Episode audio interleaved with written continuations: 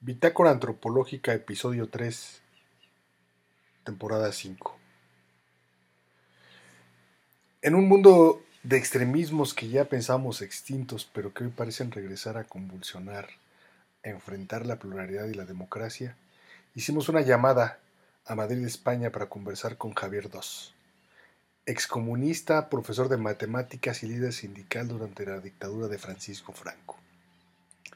Javier es un hombre como cualquiera de nosotros.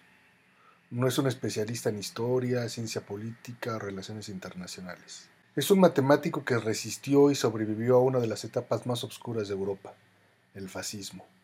Conversamos con él sobre el papel que tuvo el sindicalismo en el final de la dictadura de Franco y la transición democrática. También nos contó su percepción sobre la monarquía, los nacionalismos versus la diversidad, sobre la migración, entre otros temas, concomitantes con, la dictadura fascista. Vean o escuchen al invitado del tercer episodio, Javier II con ustedes. Mi nombre es Said Vázquez. En Etnografía Estudio hacemos la bitácora antropológica. Mi nombre es Said Vázquez, sociólogo utópico, utópico,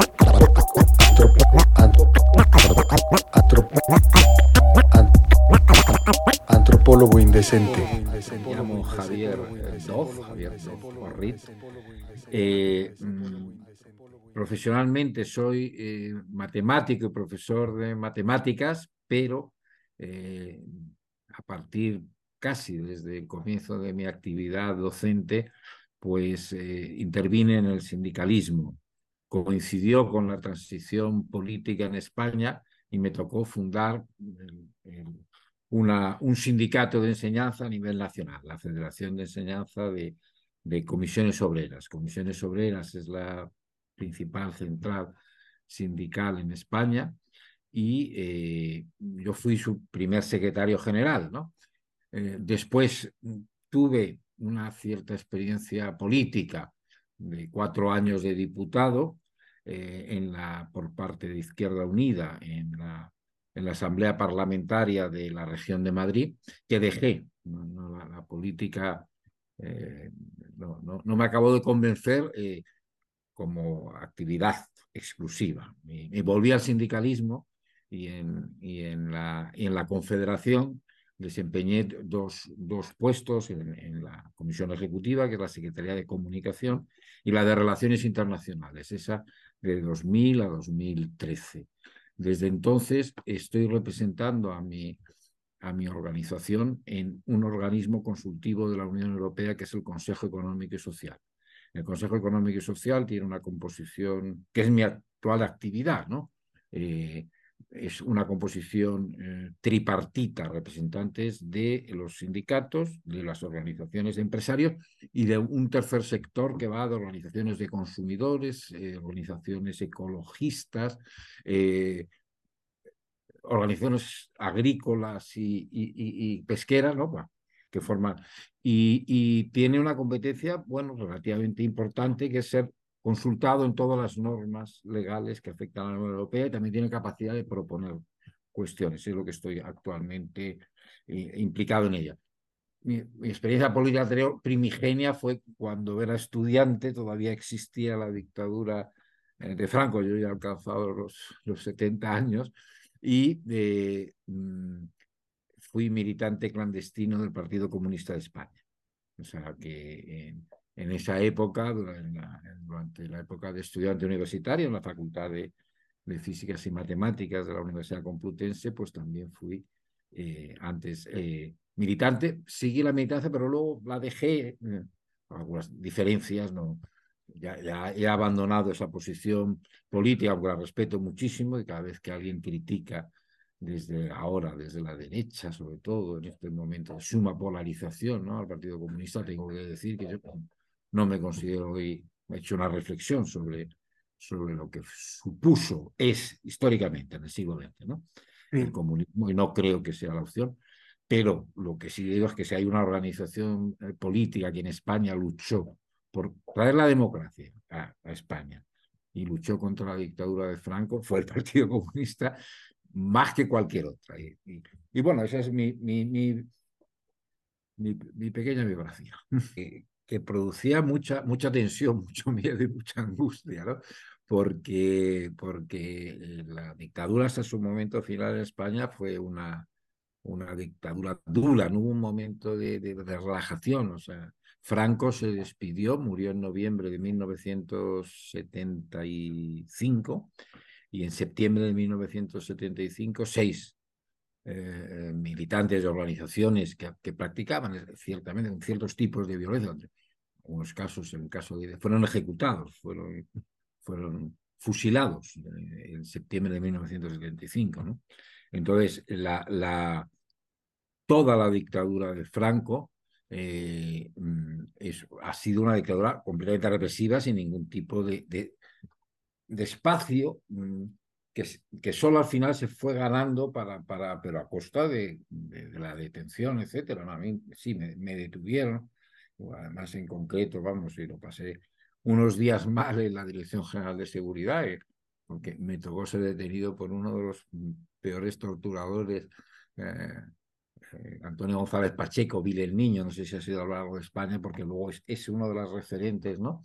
Pero bueno, más allá de algunas cuantas palizas, ¿no? Pero logré más o menos sobrevivir bien en, en, un caso de detención y eso estábamos mejor tratados los estudiantes, ¿no? Sobre todo procedentes de medios, digamos, de clases medias, ¿no? Que lo que podían ser otras personas que podían ser trabajadores, ¿no?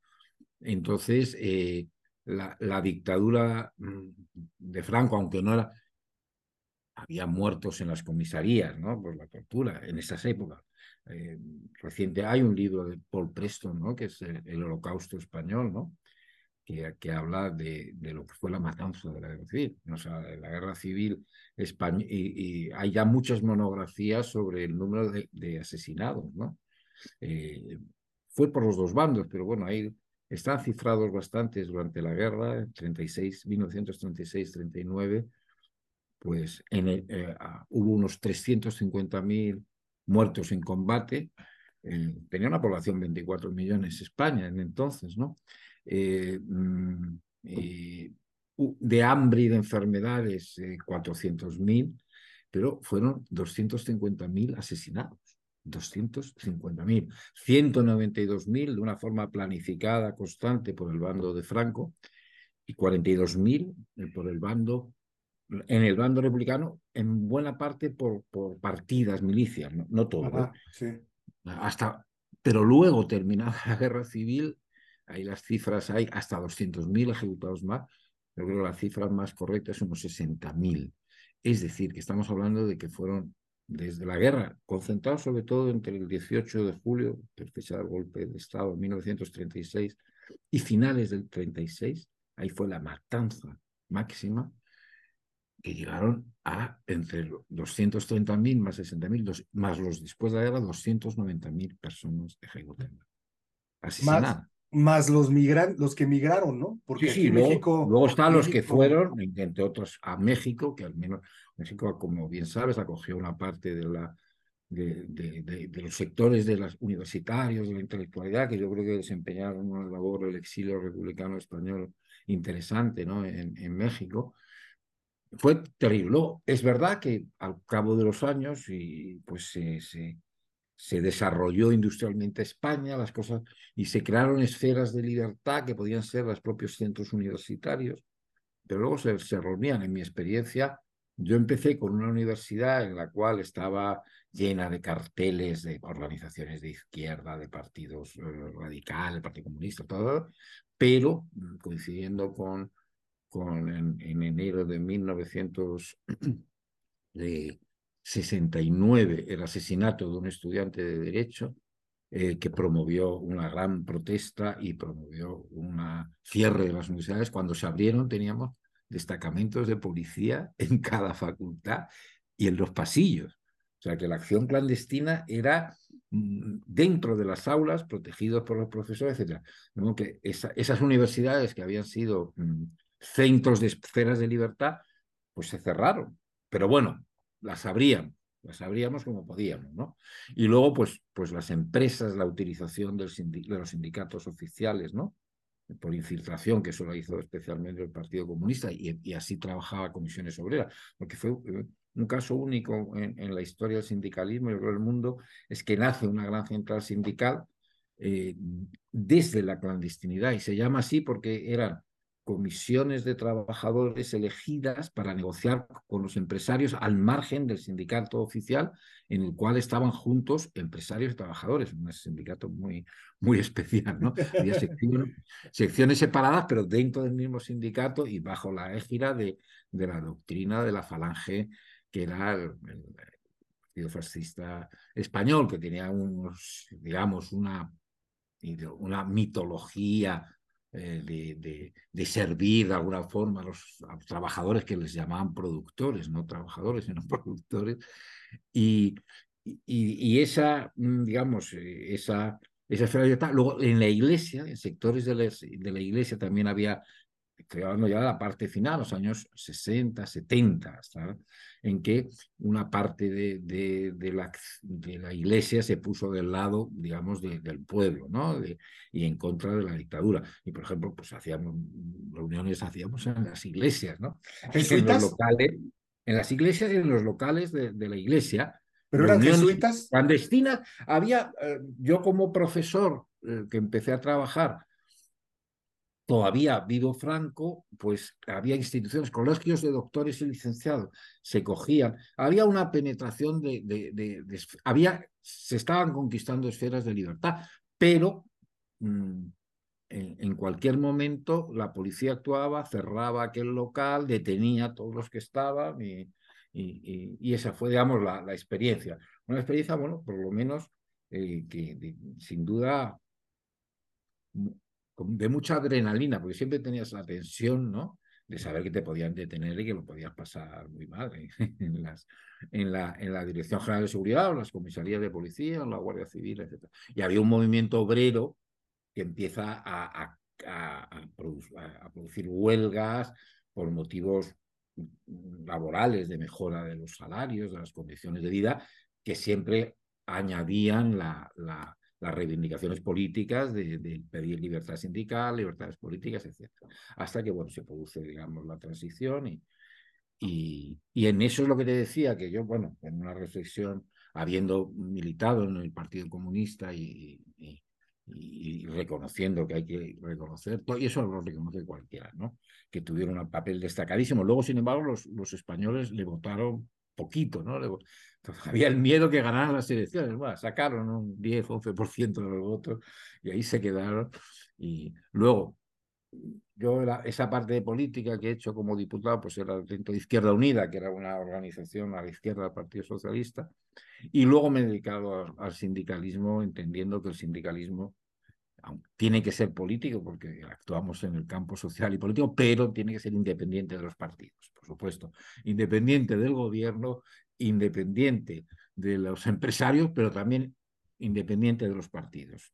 Tienes que saber defender los intereses teniendo en cuenta que vives en un mundo político y con quién te relacionas, pero nunca siendo correa de transmisión de, de ningún partido, que eso perjudica notablemente al sindicalismo. A mí me da la impresión, no sé si me equivoqué, que Madrid era como mucho más conservador, ¿no? Y, en ese sentido era como la, la base, la matriz ahí del franquismo. Bueno. y de la propia iglesia. No, pero Madrid ha tenido, ha tenido gobierno municipal y gobierno de la región de izquierda. El problema es que desde que, en, un caso de corrupción política notable, ¿no? Hace unos años, eh, habiendo ganado por la mínima el Partido Socialista unas elecciones a la Comunidad de Madrid, pues el Partido Popular logró comprar a dos diputados del Partido Socialista que, que le dieron la victoria a los que habían perdido, en un caso mm, eh, no frecuente, no frecuente, en España no se ha de, de corrupción política que tiene unos, unos efectos directos en, en, determinar qué gobierno se establece. Y desde entonces es verdad que Madrid ha sido gobernado por, por, la derecha. También puede ser, eh, ha habido una tal vez evolución sociológica eh, respecto a, los niveles de personas que se han asentado, ¿no? Bueno, el caso me pregunta, sin embargo, bueno, ¿cómo se vivió?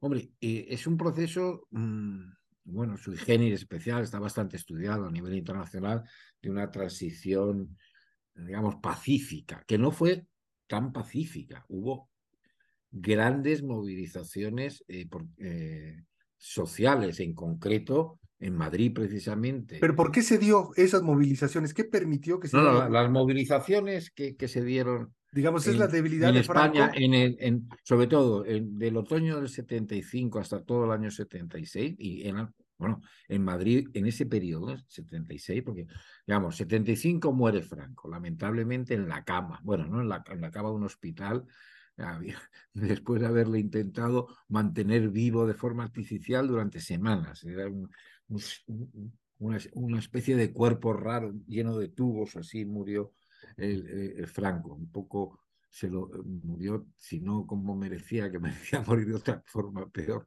pero eh, al menos no, no fue una, una bonita forma de, morir, porque su familia y todos estaban muy preocupados por lo que pasaba y le mantuvieron como fuese vivo, ¿no? Más allá de, la fecha que le hubiera correspondido morir. Eh, entonces, mm, hasta las primeras elecciones democráticas que fueron en, en, el año 77, fueron casi dos años ¿no? de, de, grandes movilizaciones. Al principio lo que se quería era un cambio limitado. Por ejemplo, la piedra de toque fue precisamente la legalización del Partido Comunista. Querían eh, las fuerzas, el poder económico, te, te, creyendo que, que el Partido Comunista iba a ganar unas elecciones, porque había sido los que no solo en, en, en, las fábricas, ¿no? sino en las universidades, en los colegios profesionales de, de, de, de ingenieros, de licenciados, la fuerza que estaba por todas partes. No tanto con el, la bandera del comunismo, sino con, tuvo la inteligencia política de la bandera de la libertad y la democracia, ¿no? Como, como elementos fundamentales. Como estandartes. ¿no? Sí, como estandarte. Entonces, como la piedra de toque fue en, en, en, la Semana Santa de 77, cuando se, iba, se pensaba ya que se iban a convocar unas elecciones, pero solo se quería que estuviesen hasta el Partido Socialista.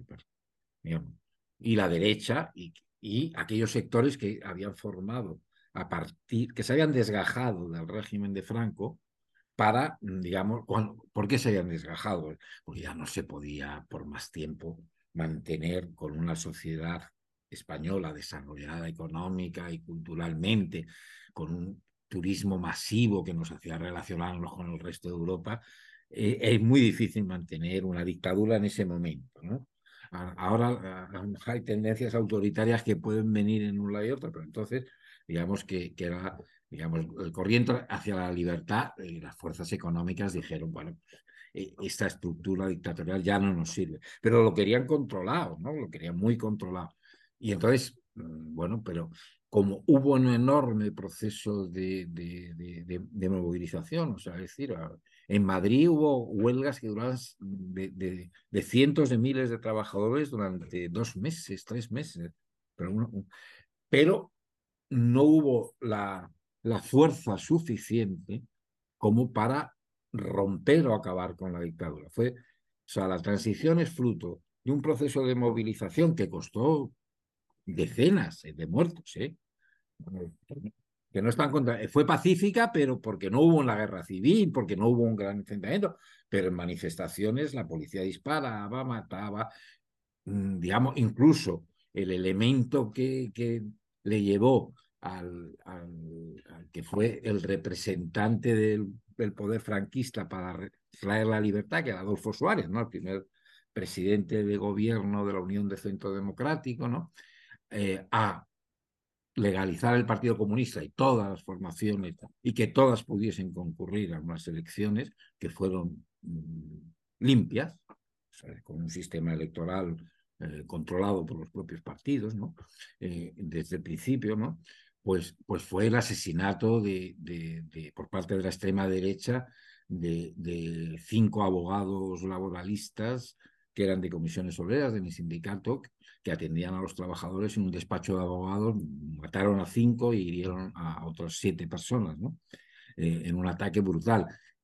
La en ese momento fue, fue eh, abril de, perdón, enero de 1977. No, 77. El Partido Comunista en Madrid salió a la calle, ¿sabes? La, el entierro fue un entierro de doscientas y pico mil personas pacíficas, en silencio, llevando los cadáveres al cementerio.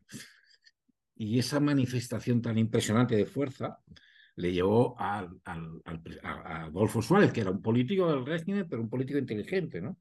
A decir, mm, no se puede haber transición política sin el Partido Comunista y pactó. El, Partido Comunista de Santiago Carrillo entonces pactó que no que aceptarían si esa si eso estaba en la Constitución que hubiese una monarquía constitucional, etcétera. Y, y, no reivindica, o sea, dos cosas simbólicas, ¿no? Y que la bandera no fuese la bandera de la República, sino que se conservase la bandera actual, roja igual de actual. Esos dos elementos simbólicos fueron las concesiones del, Partido Comunista para legalizar, y, pero fue un proceso, mmm, ¿por qué no se pudo ir a más? Porque algunos desde la organizaciones más a la izquierda del Partido Comunista o parte del Partido Comunista dijeron, ha habido una renuncia inaceptable. Es que las movilizaciones podían ser muy fuertes pero el, el, poder militar, el poder del aparato del Estado, de la policía, ese era el mismo. O sea, no había forma de, de, de enfrentarse a un ejército que intentó un golpe de Estado eh, cuatro años después, en 1981. ¿Por qué? Porque así como en Cataluña, ahora se han cambiado las tornas, ¿no? Eh, en Cataluña entonces la mayoría de los partidos nacionalistas catalanes, ¿no? Porque en España pues tenemos pues Cataluña, el País Vasco y Galicia con lenguas propias, ¿no? Aunque Galicia es muy conservadora y no, no entra en el juego de la reivindicación de la independencia, ¿no? Pues entonces aceptaron sin problemas y estuvieron presentes en la redacción de la Constitución de 1978 los nacionalistas catalanes. Ahora, bueno, han cambiado las cosas, pero en el País Vasco una organización terrorista, ETA, sí. siguió con una vez que se consiguió la amnistía para todos los delitos, incluidos los asesinatos, incluidos las bombas que se habían cometido en el periodo anterior, esa fue la amnistía de 1977, todo el mundo fue a la calle, libre, porque la ETA estaba funcionando desde 1969. No solo no dejó de, de matar, eh, reivindicando la independencia del País Vasco desde una posición minoritaria, sino que mató más. Mató más hasta provocar, mató más y sobre todo empezó a matar a políticos, empezó a matar a militares, empezó a matar a más, civiles, a civiles también. A civiles, a los que no pensaban, a periodistas que criticaban en los periódicos lo que hacía. Entre ellos, por ejemplo, José Luis López de la Calle, fundador del Partido Comunista y de comisiones obreras en, en el país, en Guipúzcoa, que era un eh, periodista del diario El Mundo, el jefe de la redacción del diario El Mundo, lo, lo, mataron un domingo por la mañana comprando todos los periódicos del día, cuando, cuando entonces todo se compraba en papel. Eh, bien, eh, una actividad terrible, ¿no? Entonces, eso provocó que el ejército, que seguía siendo el ejército de Franco, ¿no? En, en, en el año 1981, con ciertas maniobras palaciegas, ¿no? de del preceptor del rey, que, a general Armada, que buscaba ser presidente de un gobierno de concentración nacional para poner fin a esta situación que nos pues, obligaron a dimitir a Adolfo Suárez y, y, justo en el momento en que, en que se elegía a su sucesor en, en, el Parlamento, pues tomaron el Parlamento unos facciosos y tal. Es decir, ¿por qué no se pudo hacer más? Más, más significa pues pedir responsabilidades por los crímenes de la dictadura, eh, mm, depurar el ejército y la policía, porque no hubo la fuerza. O sea, que hubo una gran movilización por la libertad, pero el, eh, el adversario tenía, tenía los fusiles. ¿no? Entonces no, había, no había. El Partido Comunista, mm, por ejemplo, mm, hay que pensar, las dos grandes organizaciones sindicales de la República, la Unión General de Trabajadores, fundada por Pablo Iglesias, el mismo fundador del Partido Socialista a finales del siglo XIX, y, una situación especial que era, eh, en España un anarcosindicalismo muy fuerte, que era la Confederación Nacional de Trabajo, es dentro del movimiento obrero europeo, pues coincidía a lo mejor en algún momento con Estados Unidos en el principio del 20, Italia o Argentina en alguna época, antes de que llegase el peronismo y todo unificado, el sindicalismo el anarquismo no tenía mucha fuerza, pero en España tenía la principal central sindical, que era la Confederación Nacional del Trabajo, sobre todo en Cataluña, en el campo de Andalucía, fueron aplastadas, completamente aplastadas por la, por, la, por la dictadura. Aplastada significa asesinados, desaparecidos, exiliados, nada, por supuesto. Y sin embargo, mm, el Partido Comunista intentó, mm, por las armas, en, en 1944, creó un ejército de 7.000 guerrilleros y por el norte de, cuando, cuando fue liberada Francia y llegaron los aliados a los Pirineos, pensando en que los aliados iban a, ayudar al, al amigo de Hitler y de Mussolini, Franco, a echarle por las armas, pues metieron eh, por, el, por el Pirineo, metieron un ejército de 7.000 guerrilleros. Pero claro, Franco mandó el ejército y hasta el 55 el Partido Comunista definitivamente cambió de política. Es una locura, no, vamos a ganar con la guerrilla, ¿no? Y creó la política llamada de reconciliación nacional, que, lo que trataba es centrarse en la destrucción de la dictadura y la reconquista de las libertades y la democracia en España, que fue una política, y por tanto ya nadie, nadie pensaba en otra cosa que, que, evidentemente que los medios de movilización pacífica, huelgas, manifestaciones, etcétera, pero nunca la acción. Y esta acción en el País Vasco de terrorismo fue muy distorsionadora y ya se han cambiado las zonas. ¿Por qué? Pues en un momento dado, ahora, mientras que hubo un momento en que eh, el número en encuestas, porque no, no, no está permitido votar la, la, separación de una parte de España, ¿no?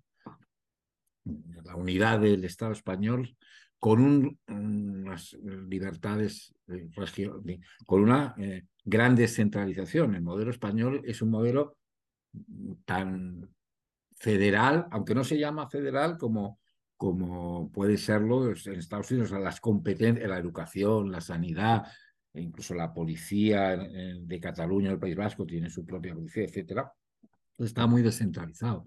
Lo que pasa que lo que la Constitución establece es la unidad del Estado. Antes, durante los 70, 80, 90, hasta probablemente 2000, el, el, el independentismo era más fuerte en el País Vasco. En el País Vasco, que tiene el régimen fiscal y de autonomía más fuerte, más potente, eh, pues ahora mismo pues está por el 20%, 25%. Ya, en Cataluña, que, que, siempre estaba, que estaba en el 20, subió en el 2014 a un 40 y después de los incidentes que hubo en el 2017, acuérdate, aquel, aquel referéndum hecho al margen con eh, el intento ¿no? de, de, utilizar las instituciones de la, del gobierno regional catalán para proclamar la independencia, ¿no? en ese momento subió hasta el 50% el número de catalanes que estarían por la independencia según las encuestas. Ahora ha, ha, vuelto a bajar. Ahora con el gobierno de Pedro Sánchez, etcétera, están un, han bajado el 40%. Es decir, han cambiado las tornas. En, en, en, la transición 70, 80, 90 hasta 2000, digamos, el independentismo vasco, que en su día tuvo esa referencia de organización armada, ¿no? La Euskal, Euskadi Taskatasuna, Euskadi Libertades en, en euskera, la sigla ETA, pues era fuerte y hoy representa más problema eh, político eh, en Cataluña. Y ahora mismo el problema es que eh, acabamos de tener elecciones, ¿no? Y la derecha, con una extrema derecha que, no existía en España hasta hace cuatro años, pero lamentablemente la, la extrema derecha, bueno, como sabes bien, en Europa ha, crecido, en América Latina, ahí tenemos desde Trump hasta Bolsonaro, ahora Milley, ¿no? Sí. ¿Qué tanto participó, digamos, el sindicalismo en la transición? Porque yo lo que te quería preguntar hace rato, que a lo mejor no, no, no eso sí no me diste chance de como de, de, de explicar, de, de, darme a entender, es si hubo una debilidad por parte de Franco o el mismo sistema fue, ¿cómo llegó, digamos, a hacer la presión de la sociedad? Para que, para, que para que Franco, más allá de su enfermedad, el mismo sistema que él había organizado terminara cediendo. Ahora, espérame, espérame. Este, ¿Es el sindicalismo o es la sociedad? ¿Son las dos cosas? ¿qué es lo que hace que, que, que, se fracture, digamos, el franquismo? Porque a lo mejor no es Franco, sino es el franquismo. Yo creo que la corriente profunda es que el desarrollo económico, los intercambios culturales con Europa, ya en los años 70, hacían insostenible un sistema dictatorial como el que eh, tenía Franco. Es decir, mm, para, eh, eh, digamos, ahí deja los, los, el poder económico, gran parte también de un poder que era, no, no era tanto, pero tuvo un gran papel en España la Iglesia Católica, ¿no? Para bendecir la guerra civil, a, los vencedores de la guerra civil, establecer un, régimen que durante muchos años tenían el nacional-catolicismo, una parte de su ideología, otra parte era el falangismo, que era un partido fascista, ¿no? inspirado en Mussolini. Hitler, que aunque colaboró Franco con una, mandando una división de voluntarios, hasta 40.000 eh, españoles fueron a, luchar a, Rusia, ¿no? al, frente, al frente de Leningrado, a pasar frío, pero digamos que era más inspirador el Estado corporativo musoliniano, ¿no? Eh, en los sindicatos eh, de, esa naturaleza. Pero mm, el, la corriente profunda es que al poder económico, pues esa estructura política dictatorial ya no le servía. Y a los jóvenes que, estudiaban o que estaban o habían emigrado a Europa, es que para salvar la peor crisis económica dentro de la dictadura a finales de los 50, dos millones de españoles fueron a trabajar entre el 59 y el 62 a, a Europa, Alemania, Francia, Suiza, algunos fueron a Argentina, pero, pero muy poco. Era un momento en que Europa necesitaba mano de obra. Entonces, toda esa gente eh, y los estudiantes con los que me relacionaba, empezaba a ver ya en la universidad, no era solo de minorías, sino era bastante gente, iba por los estudios universitarios, ¿no? Cuando, bueno, pues la, enseñanza, quiera que no, pues a final, en los 70 se empieza a generalizarse, ¿no? Eh, la enseñanza primaria, que había un gran retraso, pero se quemaron etapas. Entonces, pues la mayoría decía esto, esto es inservible, porque, bueno, se empezaba a viajar fuera.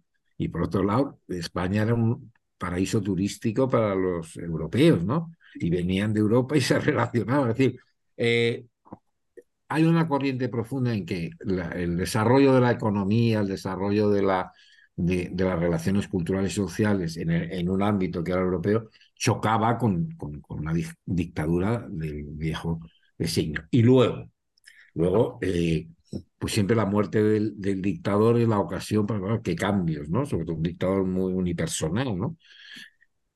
El sindicalismo lo que, y mientras lo que había aportado es muchas luchas por la libertad, es decir, desde los años 50 en que hay una gran huelga, había huelgas obreras, luego movimiento estudiantil en, en, en España fue muy fuerte. El 68, que bueno, vosotros ahí tenéis no fue solamente, no fue solamente París, fue México, es, ese, es ese cartel que está ahí, ¿no? ¿Sí lo alcanzas a ver? ¿Cuál? El cartel, el, el, ah, el cuadro el que, veo detrás de ti, sí, sí, sí, sí. Pues es del, 68, tiene ahí una ah, macana y dice hecho en México. El 68 mexicano, eh, el 68, eso nos llegaba, ¿eh? El 68 eh, de Berlín también. ¿Crees que hubo como una, una especie de implosión dentro del, del sí, sistema del Hay un elemento, eso llegaba a España, eso nos llegaba a los estudiantes españoles, el movimiento hippie, el movimiento contra. Mi, mi primera. Mm, mi primera visita a la universidad era para escuchar a un cantante catalán, Raymond, que cantaba en catalán y que congregó a, a, a Estoy hablando, estaba yo en el colegio de secundaria, en, la, en la Facultad de Económicas de la Universidad Complutense, a 20.000 estudiantes. Y los carteles que yo veía en la facultad eran todos bueno, relacionados con, eran de Ho Chi Minh, la lucha de, de, Vietnam, eso, y toda la influencia de las luchas estudiantiles que al mismo tiempo se estaba, ya se habían desarrollado, estaba, te hablo de finales de junio de 1968, ya había pasado el mayo francés, ¿no? Todo eso llegaba.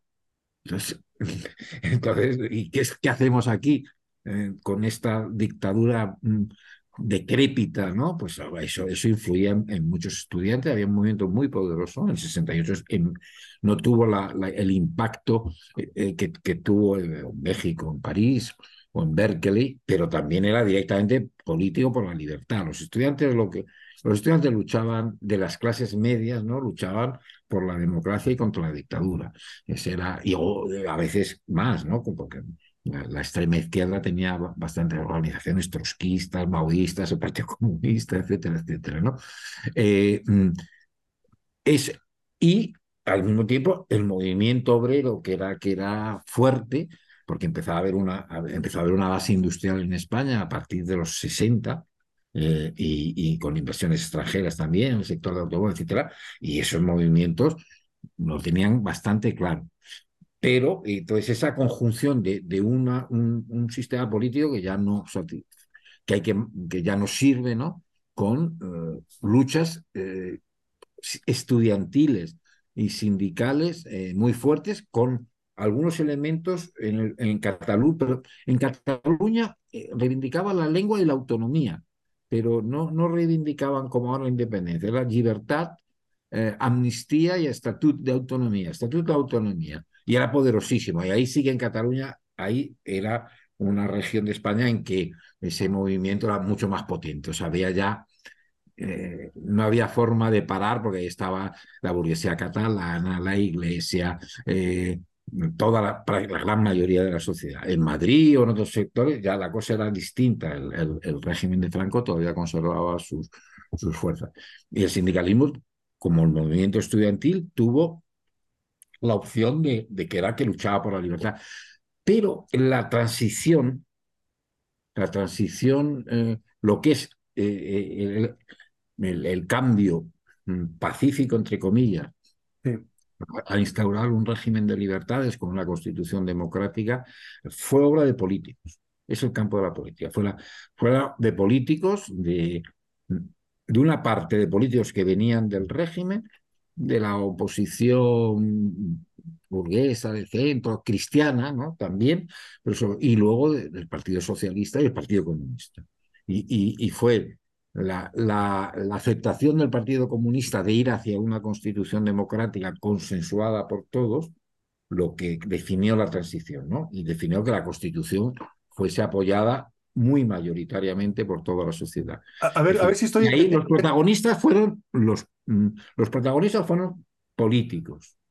Eh, lo que hacía el sindicalismo era seguir luchando por, por, la libertad. La reivindicación. Las reivindicaciones salariales de, de mejora de las condiciones de trabajo y política, que eran sindicatos libres, la libertad sindical, claro, el derecho de huelga y el derecho de manifestación pero mm, no tuvieron el protagonismo. De, los negociadores fueron políticos de una generación, yo creo, de políticos inteligentes, bastante inteligentes. Lo cual estaba Santiago Carrillo, mm, Felipe González y Adolfo Suárez, por, por mencionar tres del que venía del, del, régimen de Franco. Lo que, lo que estoy entendiendo, tú me dirás si, si es correcto o no, es que el, propio franquismo generó condiciones de modernidad, es decir, eh, económicas y culturales, ¿no? Este, hayan sido las circunstancias que hayan sido, pues, pero la gente... Económicas y culturales a la contra. El culturales no fue capaz de eh, aislar España. España no podía... Por eso... aisló a España en los años 40 aisló España de los años 50, pero desde finales de los 50, en que el sistema económico español hasta los 50 era un sistema eh, de autárquico, con un fuerte sector público relativamente ineficiente del Instituto Nacional de Industria, y hacia el final de eh, los años 50, una corriente interna, muchos de los cuales eran personas del Opus Dei, esa organización bastante tenebrosa de la Iglesia Católica, que, que, que, pero bueno, desempeñar el papel eran los liberales. Dijeron, la economía tiene que liberalizarse, tiene que entrar capital extranjero, tienen que liberalizarse las relaciones eh, eh, laborales. Con, eh, y entonces se hizo un plan de estabilización durísimo que tuvo, bueno, la suerte que fue no estalló España a finales de los 50 en pobreza, etcétera, porque Europa necesitaba trabajadores y los trabajadores españoles les sirvieron y fue la inmigración de dos millones y medio de trabajadores fuera que encima eh, trajeron eh, divisas, eran los francos, entonces no había euros, pero sí, el marcos alemán llegaron, la entrada de divisas del turismo y la entrada de divisas de los inmigrantes salvaron la situación económica y produjeron un espectacular crecimiento económico en los años 60, hasta la crisis del Yom Kippur de la, de la 73, ante la crisis mundial, ¿no? Que, que produce eh, 73, las tasas, España llegó a tener tasas de crecimiento del 13% anual. Es que no, nunca se han vuelto a repetir, que, que son propias de los mejores momentos de China, ¿no? Ahora, ahora, ni siquiera, ¿no? Entonces hubo una enorme inversión pública, una entrada de divisas muy fuerte, no, no inversión pública, perdón, inversión privada, inversión privada extranjera. Y la economía, pero al mismo tiempo querían mantenernos, no, el franquismo no, trae, no trajo ninguna influencia cultural renovadora, simplemente era incapaz de parar Así es, sí, sí, sí, eso, eso desde el cine, desde el cine, desde los turistas, la desde, la, música. no, desde la música, desde la información. Mm, eh, el mundo democrático es otra cosa y España es un desastre. En España no hay libertad. Y es, digamos, esa parte cultural y política y comunicacional viene por otro lado. Es, es, es lo no deseado por el régimen, pero que es incapaz de parar. ¿no? Eh, pues esto es contradictorio. Es decir, hay, eh, la, derecha mitifica el papel de la monarquía. Es cierto que eh, el que fue nombrado por Franco rey para que no fuera su padre, porque el padre al menos representaba uno, el, padre de Juan Carlos, el padre de Juan Carlos, Juan de Borbón, representaba una opción más democrática, menos comprometida. Este estuvo, eh, se crió bajo los auspicios de Franco, que tenía en la cabeza el que fuese el sustituto fuese la, la, restauración de la monarquía, pero la monarquía eh, tradicional, dictatorial, etc. Entonces, como le pilla la muerte y todo el proceso de, de, de, de movilización por la libertad, pues en ese momento, digamos que el rey Juan Carlos va adaptándose a cómo va la situación cambiando. Y llegado el momento, ayuda a que, eh, bueno, ayuda a lo que es el, el araquiri político de las cortes de Franco, porque hicieron una votación para aceptar la, el proceso de reforma política, sin saber a dónde llegaba, ¿eh? ni, ni legalización plena, ni, ni todavía constitución, pero eh, logró eh, Adolfo Suárez, que fue nombrado el presidente del gobierno después de que el anterior, que era un Arias Navarro, que era, era una persona muy, muy afín a Franco y etcétera, eh, y muy de mantener sin cambios nada, pues ayudó el rey Juan Carlos a que al, al araquiri político de las cortes, eh, que no era un parlamento, era un parlamento nombrado a dedo, o sea que de Franco que votaron que hubiese una reforma. ¿Qué reforma? Pues lo que pasó después, ¿no? Una reforma que acabó en una constitución democrática. Y ahí sí jugó un papel, eh, un papel importante, no porque tuviera grandes convicciones democráticas, eh, sino porque se adaptó políticamente a lo que era conveniente para mantener la institución, una institución que para mí, bueno, pues aunque en Europa exista y no en los países más atrasados socialmente, es verdad que Suecia, Noruega, Dinamarca, Holanda, Reino Unido, pues son monarquías, ¿no? Pero bueno, eh, cumpliese un, un, papel, ¿no? Un papel de facilitar. No fue el que trajo la democracia, simplemente eh, permitió, aceptó que la cosa terminase en quitarse los poderes que tenía, que eran muchísimos, eran casi todos, no todos los de Franco, pero, pero muchísimos, y, y eh, que acabasen en una constitución de monarquía parlamentaria. ¿Y ahora qué papel y, juega la monarquía, este, Javier? sigue siendo un aglutina cierto sector, o sea, mantiene unidad, mantiene ya, ya, ya menos, ya menos. ¿Por qué? hubo el momento máximo del anterior rey de prestigio fue cuando, como consecuencia de, la brutal ofensiva de terroristas, date cuenta, o el año anterior al, al, intento de golpe de Estado, en el cual un, sector del ejército salió a la calle y un, grupo de guardias civiles facciosos, pues eh, cogieran preso, o sea, tomaran el Congreso de los Diputados con todo el gobierno dentro, ¿no? que fue el 23 de febrero de 1981, eh, fue facilitado por el hecho de que el año anterior ETA había matado a 110 personas en un año, la mayor parte de ellos militares, policías, políticos. Eh, mm, en ese momento, después de algunas dudas que algunos dicen que cuál es el papel, la, historia es muy contradictoria, así dicho, podría hablar mucho pues, de lo que no todos han terminado por saber de aquel momento clave, ¿no? que era que el rey Juan Carlos, ayudado por el general Armada, que estaba implicado en el golpe, quería ser el primer ministro, pero no a lo bestia, no, no en un golpe con sangre, pero en un golpe que terminase con él. ¿no? El, el, contribuyó a hacer dimitir a Adolfo Suárez, que al final fue un demócrata, o sea, venía del franquismo ese presidente y al final era el más odiado por la derecha y por los golpistas, era Adolfo Suárez, ¿no? Adolfo Suárez y Santiago Carrillo, ¿no?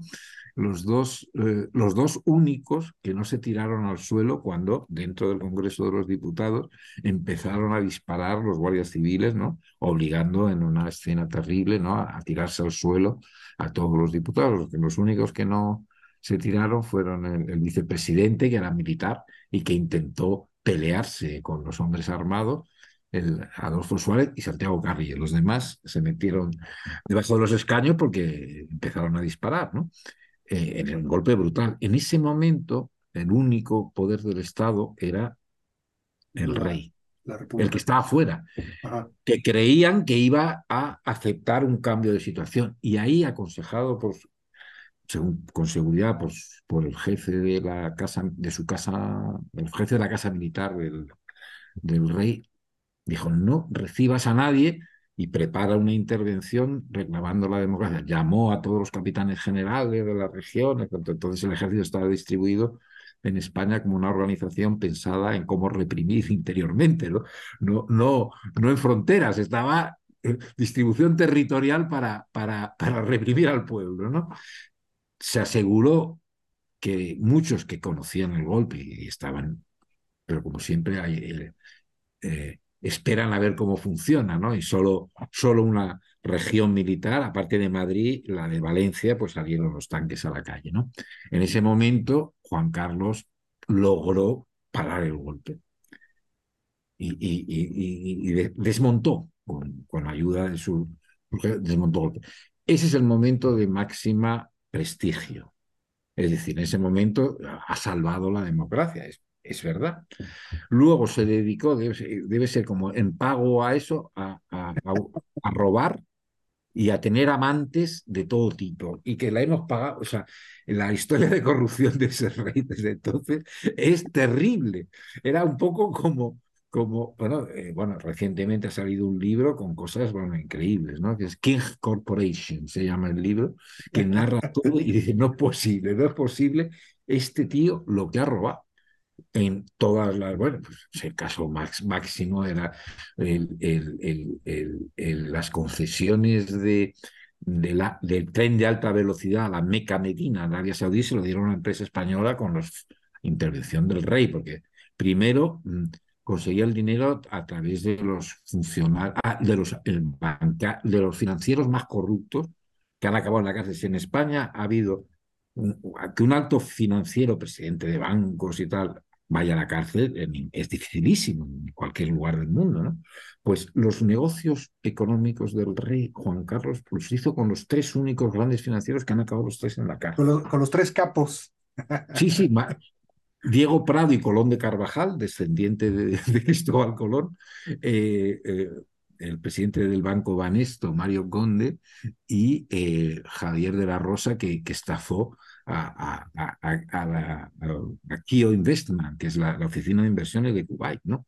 Bueno, Luego pasó a sus relaciones con las petromonarquías, con Arabia Saudí, con, con Qatar, con los Emiratos Árabes, ahora está refugiado, ahora está en los Emiratos Árabes, eh, y bueno, eh, y, y, y, consiguió 100 millones de dólares de, de, Arabia Saudí y otros 100 millones de las empresas españolas. Es el único caso en que consigue dinero de las dos partes de, del que hace la concesión, que no es normal, y de las empresas españolas que la conceden. Sí. Cosa que es un genio, ¿no?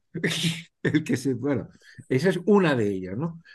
Estuvo, okay. eso llegó a su punto más bajo cuando se empezó a conocer todo eso, y con escándalos, con una amante a la que le llevaba los viajes en el avión oficial y la tenía en una casa en, la, en, en, en el complejo residencial de, de donde vive, con a, a Corina Susweis-Riechestein, una princesa alemana casada con no sé quién, vamos, una... llegó a su momento más bajo y este, el hijo, cuando vio las cosas peligrar, ha, roto con el padre. Y está, ahora mismo no hay un fervor monárquico. Como tenemos muchos problemas políticos, políticos territoriales, el nacimiento de extrema derecha, las dificultades de, de formar gobierno, pues no, no, se quiere plantear el tema de, de, la monarquía, sí o no. Y este rey más o menos es discreto y ahí sigue, pero no tiene el, el, el, el apoyo que llegó a tener por la transición y sobre todo después del golpe de Estado, después de haber desmontado el golpe de Estado que hubiera retrotraído a una, de nuevo a la dictadura en, en, España, que fue un momento de popularidad, ahora la cosa bajó mucho por la propia acción del rey, ¿no? Eh, del rey anterior. Y ahora, ahora está más, más. Okay. Pero no es un tema eh, siendo una forma de gobierno, pues yo creo que periclitada, ¿no? Yo creo que todas las instituciones del Estado deben ser elegidas, incluida la, la jefatura de Estado. ¿no? Pero ahora mismo no está planteado, pero no está claro su futuro. Ahora ya okay. no está claro. Te preguntaba porque es algo eh, exótico, digamos, ¿no? Para nosotros, desde acá, desde Latinoamérica, sí, sí. este, Sí, sí, América este, este, republicana. Toda América, no vamos, toda América republicana. Oye, y, y que brevemente platícanos antes que otra vez se nos acabe el tiempo, esta transición al, al, a la comunidad europea. Sí, Europa. Era la, o sea, en general la, la, la gran aspiración, no contestada, salvo por algunos partidos de extrema izquierda, ¿no? Y, y ahora por parte de la extrema derecha, ¿no? Eh, eh, es la, la, entrada de la Unión Europea. Para, para España la Unión Europea pues es, significaba desarrollo económico y, y, libertades políticas. ¿no? Entonces, eh, en general el sentimiento proeuropeo de España es fuerte en la población, ¿no? No, no se cuestiona eh, por parte de las fuerzas políticas el, el, pertenecer a la Unión Europea, sí, determinadas políticas europeas, sí, las políticas que se eh, implementaron obligadas desde la Unión Europea, sobre todo desde Alemania, ¿no?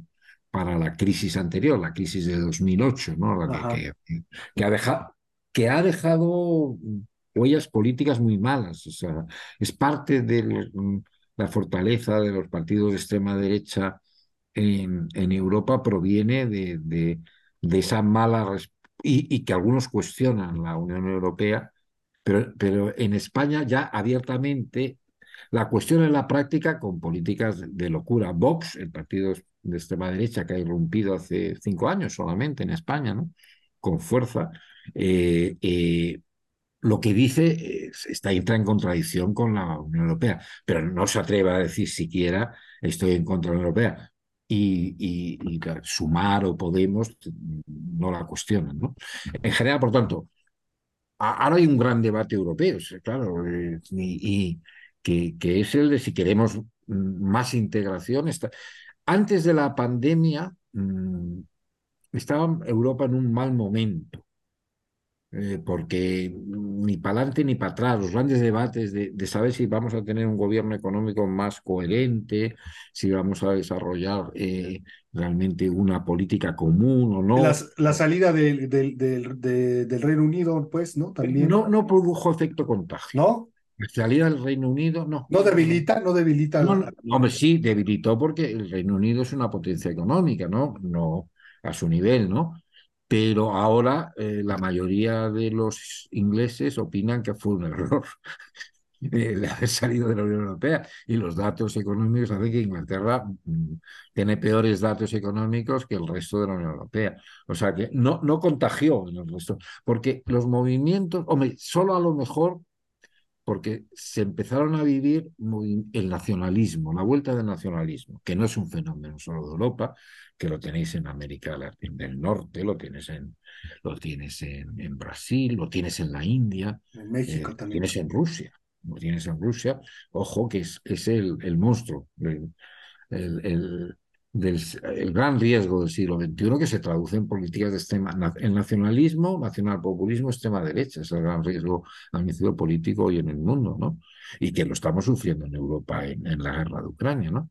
Eh, entonces, eh, esa, esa, digamos, eh, esa situación de un cierto impasse, llega la pandemia y de repente hay unas dos grandes acciones. Primero, vamos a centrarnos, o sea, la, la vacuna, las vacunas no es un asunto de cada país.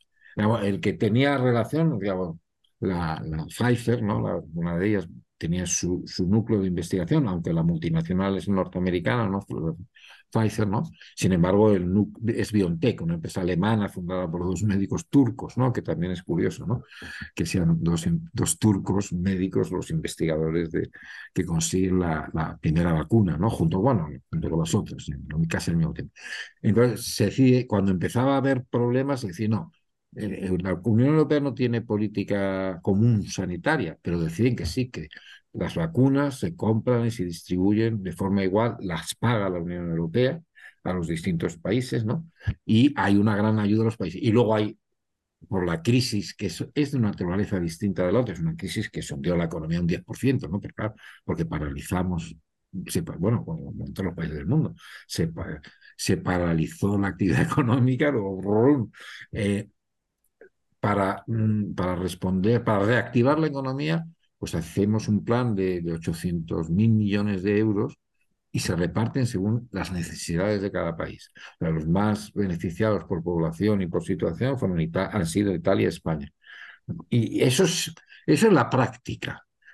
Pero ahora mm, que, toca mm, cómo traducir ese gran impulso que, la pandemia produjo y la recuperación de unidad europea en, que, se consolide eso en términos de política económica, de instituciones, ya vuelve a, vuelve a enfrentarse a los particularismos.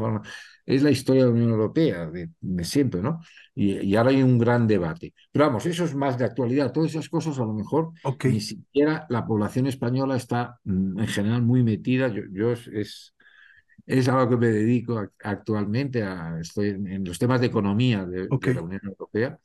Y, pero fue un gran consenso y una ayuda y un, y un hecho positivo. ¿no? Javi, se nos está acabando otra vez el tiempo y, y, quisiera eh, preguntarte una cosa más y después a lo mejor cerramos ahí con una conclusión. Estábamos, estabas hablando que el, que el gran monstruo es el, el, nacionalismo, mm. ¿no? Eh, de alguna manera tú viviste esta transición del nacionalismo, del mirarse hacia adentro y después de cómo lo que lo rompe es la pluralidad, ¿no? Eh, el mundo abierto, la cultura que está viajando por, por el mundo, que llega a las libertades, etcétera. Y hay otra vez la posibilidad de que, de que entremos a este, a este nacionalismo, a mirarnos hacia adentro, a poner murallas, ¿no? Eh, como, como en la época medieval en los, en los castillos. Hay un riesgo ahí o hay algo en medio que es la migración, es decir, el otro, la, la, la pluralidad. Y ustedes lo viven con los, con los, con los que llegan de África, ¿no? Con los que llegan de América. Este, digamos, entre la comunidad europea no hay ningún problema este, que estén transitando, pero hay este, este, este riesgo. Mira, tenemos seis minutos y falta la conclusión, así que brevemente, ¿qué piensas sobre? Brevemente, es el, el leitmotiv principal de la extrema derecha es la inmigración, la lucha contra la migración, contra el otro. O sea, la identidad nacional de, de, los húngaros, de los polacos. De los franceses, es lo que pasa. De los franceses con, frente al otro. Por y el tema de la migración, las luchas, o sea, una actitud reaccionaria contra los inmigrantes es eh, la bandera de la extrema derecha. O sea que ese es el punto. Al tiempo que nosotros, Europa en general, por evolución demográfica, necesita de trabajadores de otros países. Necesita, porque estamos por debajo de las tasas de mantenimiento de la población. O sea que eh, eh, es una contradicción y, luego lo utilizan con todos los componentes culturales, el islamismo, radicalismo islámico, terrorismo ha perjudicado mucho en el sentido de que, bueno, se, dice, bueno, la Europa cristiana frente a la Europa musulmán, que ahora lo que hace es importar terroristas. Claro, este, este, este discurso es el que hay que combatir y todo solo creo que hay que hacer un esfuerzo, y no solo en Europa, sino en todo el mundo, por valorar, a pesar de lo mal que funcionan muchas veces, las instituciones internacionales del sistema de Naciones Unidas todas, darle su papel, porque por mal que funcionen, ya, ya no van a funcionar como hizo el FMI en los terribles años 80, 90, no, ya no. Y, ahora quienes lo llevan son otros, pero en cualquier caso, ese es el debate político. Pero la ONU, su Consejo de Seguridad, la, la FAO, eh, todas las instituciones, la Organización Internacional del Trabajo, darles el relieve es fundamental. Hablar sobre, sobre la movilidad. Y bueno, ¿cómo concluyes este, Javier, esta, esta, esta charla? ¿Cómo, cómo resumes pues la plática? Hombre, pues no lo sé, tendrías que resumirla tú, porque, digamos, yo creo que el mundo está en un momento sumamente delicado. Mm, eh, mm, eh, ¿En qué términos? En términos eh, políticos, o sea, ahora mismo hemos estado mm, probablemente después de la crisis de los misiles de Cuba, eh, en, en, el punto um, más peligroso de, y, no hemos salido del mismo, de enfrentamiento entre potencias nucleares. Es el caso de la guerra de Ucrania, que está condicionando toda la geopolítica mundial, ¿no? con muchos tipos de componentes que no, no podemos entrar. Es un momento delicado en el que mm, las tendencias más sanas de cooperación internacional, de, valoración de las, de las instituciones internacionales, de la democracia, de los valores democráticos, de los valores de igualdad, de justicia, de cooperación internacional, deben mm, progresar frente a lo que es el, auge del nacionalismo y de la extrema derecha en el mundo, que es sumamente peligroso. Porque ya no solamente se trata de de retrocesos en determinados ámbitos del papel de la mujer o de los derechos sexuales. No, no, estamos hablando de mm, los grandes temas de la paz y de la guerra. Okay. Los grandes temas de qué pasa con los recursos humanos, qué pasa con el medio ambiente, que es, de todos. O sea, los grandes temas del medio ambiente, qué pasa con el agua. Es un, va a ser un fuente que puede llegar a ser fuente de, de, guerras si, si, no lo empieza a estar ya.